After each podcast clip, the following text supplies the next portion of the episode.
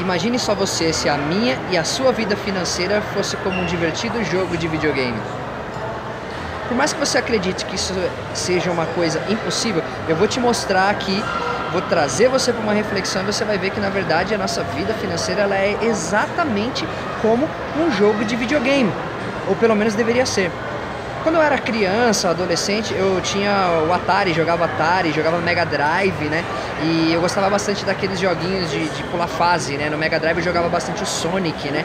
É, aquele porco espinho que girava, super veloz e tudo mais. A galera do Super Nintendo jogava o Alex Kidd, super clássico do Super Nintendo. Se você tem mais ou menos a minha idade, você vai lembrar desses jogos aí. Você ia pulando fase, desvendando é, passagens secretas nos labirintos. Super Mario, Super Mario Bros. até hoje é, é um mega sucesso aí pra galera, nerd aí, né? Naquela época chamar alguém de nerd, nossa, você arrumava briga, né? Hoje em dia, ainda bem que ser nerd é uma coisa boa, né? Alguém que, que gosta bastante de alguma coisa, que estuda bastante alguma coisa, né? Enfim, é, então no videogame era isso, você ia pulando fase, você ia encontrando saídas, ganhando vida, se fortalecendo e você ia pulando de fase. E muitas vezes você se deparava em alguma situação onde você ficava se sentia preso dentro de algum labirinto, você não encontrava mais saída e não sabia mais para onde ir. Perdia dias ali salvando o jogo, voltando e tentando descobrir como sair daquele lugar e não conseguia encontrar é, uma saída. Quantas vezes você já não se deparou com uma situação dessa na sua vida financeira? Quantas vezes você já não sentiu que você estava num beco sem saída e que você não, não tinha mais para onde ir? Você não sabia nem que, que caminho tomar, como pagar aquela dívida que parecia impossível de ser quitada. Então, a nossa vida financeira ela se compara muito bem nesse, nesse, nesse sentido com esses joguinhos de fase.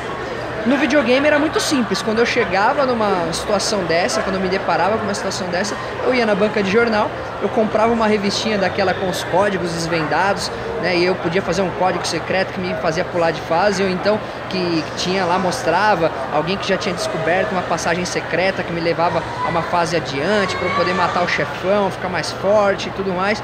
E aí eu pulava de fase.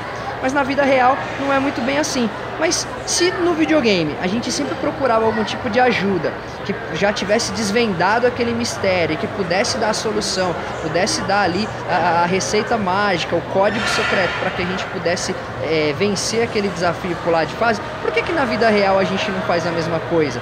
Por que quando a gente se encontra nessas situações onde parece que não tem mais saída, por que a gente não procura alguém que já tem esse código desvendado? Alguém que pode dar o caminho pra gente, ou que pelo menos vai ajudar a gente a refletir e encontrar uma saída.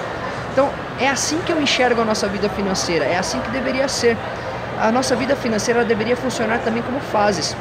Eu acredito que nós temos três fases na vida uma fase onde a gente deve priorizar a nossa integridade, o nosso bom nome, ou seja, a gente não deveria acumular tantas dívidas. Existem dívidas que são aceitáveis, como por exemplo o financiamento de um imóvel que você vai financiar para morar ou coisa do tipo, e existem dívidas que são inaceitáveis, que são dívidas que se você é, é, tiver algum, algum imprevisto e você não conseguir mais pagar a, aquela dívida, você não vai conseguir vender o bem para pagar a dívida, e você vai ficar preso a, ao seu credor, né? vai perder noites de sono. Então, em primeiro momento, a gente precisa identificar quais são as dívidas aceitáveis e quais são as inaceitáveis na nossa vida.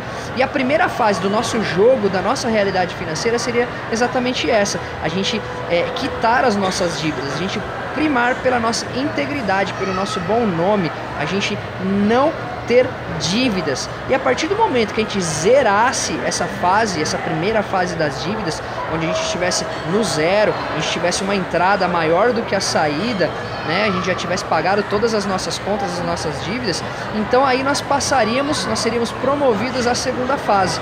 Essa segunda fase seria a fase da segurança, que é aquela fase onde a gente constrói um patrimônio, constrói um, um pé de meia, se você preferir assim, para que a gente não seja pego por imprevistos.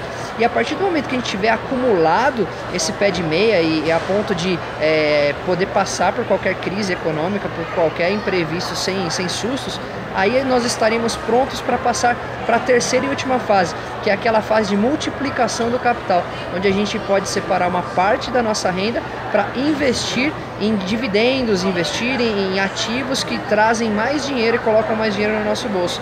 Até que então a gente conquistasse os nossos objetivos e os nossos sonhos financeiros finalizando o nosso jogo da nossa realização financeira. Faz sentido para você? Então, agora te convido então a colocar isso em prática na sua vida.